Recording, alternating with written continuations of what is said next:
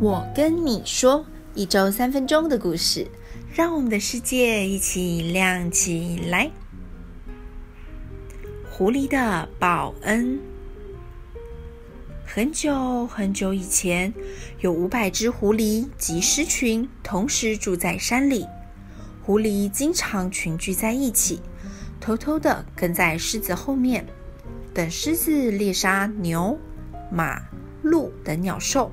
饱餐一顿，离开后再一拥而上，抢食这些残食。一天晚上，狮王觉得肚子饿了，出来觅食。狐群亦步亦趋地跟在狮王之后，等着分食。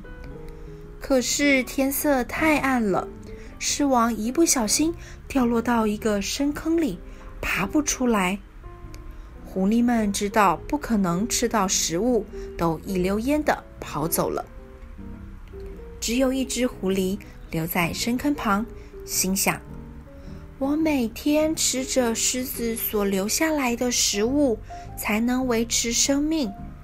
如今狮王遇到危难，我不能舍弃他，应该想办法救他出来才对。”于是，狐狸思索各种营救办法。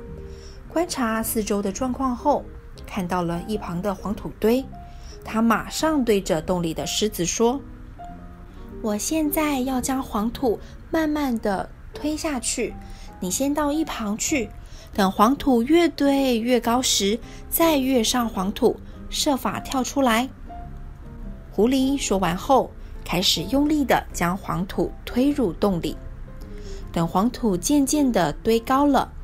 狮子便依照指示从洞里跳了出来。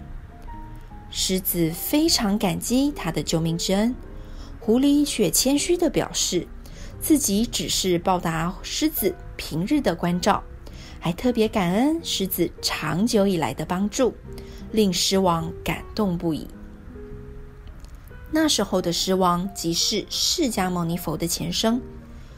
推土救狮的野狐是阿难尊者，其余舍弃狮王而去的四百九十九只狐狸，即是后来跟随提婆达多的四百九十九位比丘众。台湾谚语曾经说过：“假归记拜九桃，假逼崩敬敌桃。”吃果子拜树头。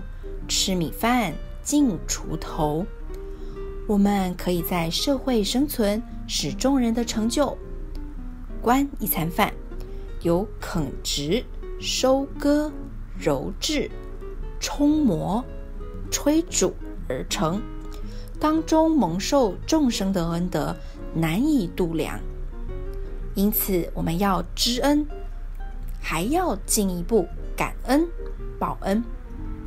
感恩不仅是对提携与关心自己的长辈、上级，对平辈还有晚辈的相助与照顾，都要感恩。